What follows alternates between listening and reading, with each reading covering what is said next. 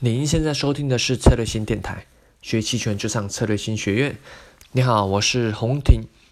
那这个春节先跟大家说个新年好。那春节期间比较特别，今年有这个疫情的来袭，所以大家可能都是在家里啊。但是在家里也是有机会啊，可以好好充实学习一下一些投资的一些知识。那我们今天再聊一些有关期权在对冲与保险上有什么样的用法。我相信很多人在接触期权的时候，如果不是看中它的这种瞬间暴利的这种潜力，那就是看好它一些保险对冲的能力力能力嘛，对吧？那如果不是专业人士，有时候你会搞不清楚保险和对冲有什么差异。那我们期权如何去实现这个需求？首先，我们看什么是保险。在一般普及期权的讲座上面，呃，常常会把期权形容为保险啊，买期权就像买保险。我在外面讲座有时候也会这么说，我觉得这比较直觉去让那个大家去理解，花小钱就可以保护资产损失嘛，啊，或者是期待获得巨额的赔偿，哦，这是一个保险的作用啊。那卖期权，期权有买也可以，也你可以买也可以卖嘛，卖期权就像卖保险，胜率高，一直去赚小钱，但承担了风险，哦，如果发生什么意外，你就要承担付出巨额的赔偿。那现实社会上。那有某些保险公司可能做一些扭曲的宣传，使得很多人对保险产生一些误解。那你可能认为说，哎，买保险就一直在付钱，好像不太划算。哦，最好是买那种还能赚钱的保险。嗯，结果反而被保险公司利用，对吧？做了一些更差的投资。个人认为啊，保险是保险，投资是投资，两者要分开。保险就是要付钱哦，你该花的就是要花，因为你为的是防范一些超乎寻常的意外哦。这种小钱你你也不用特别去省，或者说还额外赚什么，买了保险去赚钱这种。保险跟投资是要分开的啊，你是要防范超乎寻常的意外啊，让自己或家人如果遇到有什么特殊情况后，还保有翻身的机会。那好，从这逻辑继续向下推啊，如果你认同买保险就是要花钱，换到期权市场上。哎，那反而衍生出另外一个误解，你手上可能持有一些多头的标的，可能是多头的期货，也有可能是多头一些股票啊。你有这个你就害怕啊，可能过个周末就害怕，没事你就想买个保险求心安，哦，甚至你就一直买，每天都买啊，以为买保险很划算，小钱嘛啊，该买的就是要买，但其实是付出巨大的成本。我们来看一个案例啊，假设你有一万股的沪深三百 ETF。美股，我我这个行情根据春节前最后一天收盘的行情价，呃来做举例的啊。那当时是沪深三百 ETF 哦，美股是三点九九六哦。你为了完全保护它哦，你买了四点零的沪深三百的认沽期权，权利金大概是八百六十八百六十四元啊。你等于花了八百六十四元去保护大概这个三万九千九百七十的这个 ETF 的资产。相当于总资产，这个保险费相当于总资产的大概二点一六点，二点一六 percent，啊，如此无论 A 股行情跌到哪啊，不论开盘呢，这个开盘虽然说因为疫情的关系我们延后开盘，但但是大家很害怕开盘崩跌嘛啊，无论行情跌到哪里，好，你持有的资产组合就是这个三百 ETF 加期权，最多就亏八百六十四元，无论是跌停或跌到哪都没差，你最多就亏这样，哦，听起来很美好。但你要注意，期权会到期的，啊，像这个期权沪深三百 ETF 离到期这个距离大概还有三十天，也就是说，这样的保护只有三十天，到期了结束，这期权就没了，你的保护就结束了。你想要继续保护，就要继续买，啊，假设是一即使一样的市场环境波动情况下，啊，你继续去买，啊，就一样的这样的成本，那一年下来，你想想看，你花了多少？一个月你就要花二点一六 percent。去保护哦，一年下来乘以十二一个月，那一年十二个月嘛，你总共约花了这总资产的百分之二十五来买保险，你想想看这个成本，你说大不大？对吧？期权是个好工具了那，如果你真的把它当保险来用，长期肯定是会亏损的。没有人会因为买保险买到破产吧？对吧？但期权会。刚刚那个多少？一年是百分之二十五。那你买四年不就等于你所有的资产，对吧？你买四年的这个保险，假设股票没什么涨跌的话，那你基本上你的股票上的这个总资产钱全部都等于拿来付保险，都亏光了，对吧？所以期权毕竟是期权，它不是保险，只是说它具有锁定风险的特性。哦，真正实战上我们通常会这样用说，期权比较适合做短期的保险，而做长期的对冲。那这个对冲和保险有什么差异？保险是为了保护可预期的出乎意料损失。哦，听起来很矛盾。什么叫可预期的出乎意料？啊，可能是你对于关键点位，你知道那个点位，但是你不确定它是突破还是回落，也有可能是对于某事件的不确定。哦，举个例子啊，最近就像这个春节前，你手中握有大量的股票，你看好 A 股，最近可能赚得很开心，但面临长假以及我们这个肺炎疫情可能扩大，你担心短期内拖累股市。但同时你又很不想把手中股票拿掉，你又觉得可能春节长假后疫情就没什么事，开门红，对吧？那怎么办？比如说你在手中持有股票情况下，你可以去买一些沪深三百 ETF 的认沽期权，你去做一些预期内的保护。这是你预有一些事件啊，只是你不确定，所以你去做预期内的保护，这就可以。例如，那过完春节后，你就可以把这些保护解平掉。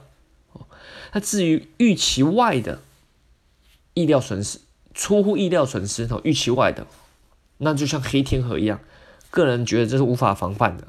除非你常常每天在那买保险，当然黑天鹅来你刚好哎有保险到，但黑天鹅就是很少见嘛啊！你长期这样做，刚刚说过，长期买保险是不划算的。或者你有超乎寻常的洞察力，你可以在一般人的预期外，把一般的预期外变成自己的预期内。那这个特殊才能我们这边就不说了啊。好，再来看对冲，哦，一个类似保险但却能让你提高收益的一个方法，哦，不是不是只是纯粹花钱消灾，不是，哦，对冲类似一种被动的防守，但还同时带有主动进攻收钱的一种意味。啊，我他为的是在风险可以控制下获得其他收益。什么叫其他收益？那我们先举个例例子来看看。一样，你手中假设握有将近三万股的五零 ETF，你想长期持有，但股票有涨有跌嘛，对吧？还可能横盘。你除了想获得长期中国股市向上的收益，还贪心想获得中间这些来来回回的嘛，这些波动收益你也想赚。此时你可以做背对策略，所谓的背对开仓什么意思？举个例，你在持有五零 ETF 的同时，去加卖认购期权。例如，我一样以春节最后一天的行情来说，啊，春节前最后一天的行情啊，你在持有五零 TF 哦三万股，然后你去同时加卖三点一的认购期权，由于你有标的股票哦，你这个背对策略就不需要付保证金了。哦，我们知道卖期权是要付保证金，但是你用背对开仓背对策略，哦，你已经锁住你的股票了，哦，所以你不需要付保证金，你就纯粹不用花任何的额外的钱，你就可以去卖期权，哦，不用花额外的保证金。哦，好，那我们算一下报酬率、回报率。哦，我们算一下，总共大概约收了四百一十四块哦，但是你这股票大概有花了八万，你这股票资产的价大概八万七千七百五十，五零 ETF 哦，好，我们来算一下，四百一十四除以八万七千七百五十，哦，可能就是零点几吧，哦，假设你每每个月都这样做，哦，一年下来就大概约五点六六 percent，五点多点，五点多 percent 啊，这个你应该也不少了吧？对吧？可能比你买一些债券什么，而且重点是这是额外获得。你股票上如果有收益，还是可以继续赚啊。当然，如果你觉得嫌少，你可以根据自身对行情的判断，你去卖的更实质的认购期权啊。例如，你可以换卖三点零认购，那你收益可能就更大，但是你可能会承担额一些额外的其他风险，除非你看得很准。卖认购期权是在做空，但你有标的股票。两个合体合起来，其实你整体 delta 是正，也也就是说，白话说就是你是其实是在做多，期权上是做空，搭配你股票后整体起来是在做多，只不过你的做多是有限制性的，你认为或者是希望在期权到期前，好像这个我们这个期权假设这个是最后一天的话，应该是按二十九天算一个月吧，二十九天。好。你希望期权在到期前这二十九天，或者准确说是在期权到期那一天，五零 TF 都不会涨过三点一，因为我们刚刚那个举例是卖三点一认购嘛，啊，过了这些天，过了这个二十九或三十天啊，你的预期可能变啊，可能换成卖三点二都有可能，哦，你整体还是做偏多，只是在这段期间中，哦，你觉得它不会涨超过这些额外权利金，你是不收白不收，所以我通常称这种做法叫赚时间差。不过做这种背对策略，你在实战上会遇到一个困扰，可能在距离到期还久的时候，也有可能就你刚卖完，做一个背对策略，可有可能假设你春节后，哦，就是哎听了觉得不错，就卖个认购期权，就行情突然拉升，此时你虽然标的股票赚了，但你期权卖方部位突然看到浮亏很大，你心理压力很大，很尴尬，你不知道是不是该止损出场啊？之前没遇过，但这时候你就要先想一想，你要赚的是什么钱？你卖期权收权利金，如果不是做短线，很大部分是要赚取时间价值啊，那就要靠时间来给你报酬。因此，我们通常会在建议说，在隐含波偏高的时候去做背对策略是有利的啦。啊，但回到刚刚这个，你面对一时这种巨大的浮亏，不要怕，不要怂。你最惨的就是到期被行权，把手动股票交出去，对吧？而且总和这样看起来，其实你还是赚钱的。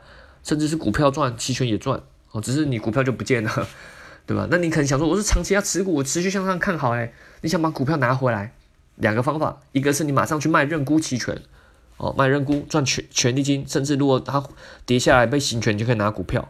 但如果你真的很急，怕股票就一路向上啊，你可以马上买进股票，或者是等它回落下来再买进也可以。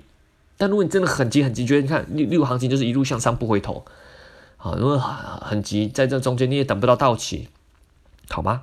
如果是真的是这样，你想追涨，你也不要平掉你的卖方不会，那个就拿到最后，甚至赚中间很多这种时间价值。你可以，你想追涨就买实质的认购期权来去追涨，去捕捉后续的上涨的利润。这卖方不会你就放着，你就就赚时间的钱，对吧？卖到最后真的被行权，就把股票给他。好，背对策略就是对冲的一个常见的方式。好，那我刚刚说过，对冲就是在风险控制下获得其他的收益。哦，常见对冲掉了风险，通常都是把方向对冲掉了。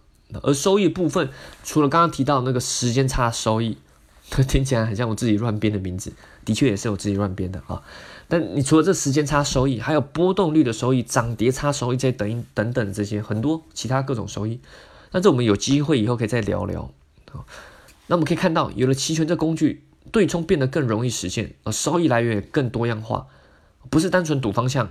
因此，国外很多基金就号称叫对冲基金，能在不同环境中为投资者博取更多收益。哦，那对比国内，我们是叫私募基金啊。那可能因为一开始我们国内在对对冲工具缺乏，所以没有对冲基金这种称呼吧。不然你说你叫对冲基金，别人问你你用什么对冲，对吧？假设股指期货受限，又不能放空，嗯然后又没什么期权的话，你号称对冲基金也很尴尬。对吧？但现在不一样了。现在随着国内期权的扩增的发展，越来越多的专业的私募或是专业的一般的个人投资者，都会把对冲这概念融入，利用期权这工具，那就可以把对冲玩的出神入化。好，看到现在你好像学到很多啊，但回到实战上，感觉又不知道如何实践，对吧？好，最后我们再聊一个常见的困扰，供你实际期权投资的时候可以参考使用。我们有时候是要刚刚说过买保险来保护资产。啊，对吧？但究竟要买多少啊？买期权来做保保护，要买多少？买什么合约？我们最典型的保险就是买期权，对吧？如果你有多头标的，那你就买看跌期权保护，或者是叫认沽期权；如果你有空头标的，就买看涨期权做保护。当然，你也可以用卖卖实质期权来保护啊，只是它特性和保护程度不太一样。我们今天就我们今天就是以买期权来做解释。保险我们一般是防范意外啊，在实际交易的时候，你会需要先思考。这次保险是买来保护一时的，还是要做一段期间的保护？这两个者思考不同，会造成合约选择的不同哦。如果你只是用于保护几天，对吧？可能就保护这这个周末或或或几天或个事件，你通常会买比较实质的去，或者是买比较多份哦。你甚至可能将 delta 对冲到将近零，当危机过后，你就把它平仓掉哦，只是短期内的一时的保护。你不要小看这种操作，一旦你风险可以锁住，你知道自己风险在哪，你就有勇气可以放大资金来加仓。啊，那如果你是要做一段期间的保护，哦，比较长，可能一周也可能长达一个月，哦，这种通常就是保护比较大意外的大损失，那应该是买会比较虚值的期权。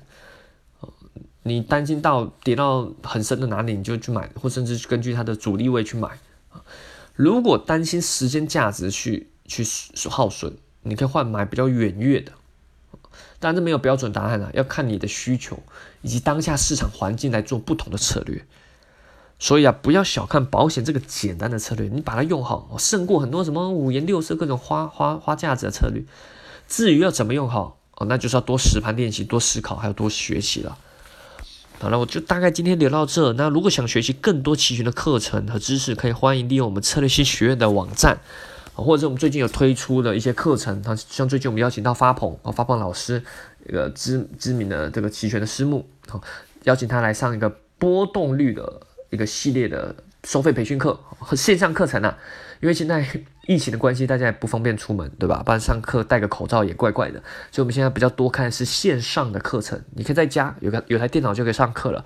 邀请到发鹏老师教大家有关的波动率的课程，你会学习到刚刚说过对冲后你要收取什么收益，其中有个叫波动的收益，这个怎么赚到，以及什么是波动率，我们就在这一系列线上课程中去教大家。以及最近这沪深三百期权的开放，五零期权、沪深三百期权，还有三个沪深三百期权之间，它们中间有什么样的关系？波动率上的关系，相关性上的一些关系，怎么去利用之中去做对冲，去获得额外的收益？哦，那我们就是邀请到发鹏老师去跟大家做这个教学。好啦，感兴趣的朋友一样可以在策略性学院网站，或是策略性公众号，或者是找咨询策略性小姐姐，就是啊微信号。阿 Go Beauty，或者是在喜马拉雅电台下方留言咨询都可以，我们也欢迎你来这个学习。好了，我们下期再见，也恭祝大家新年啊有新希望啊，例如学校期权，也祝大家可以赚钱啊，恭喜发财，鼠年行大运。好，拜拜。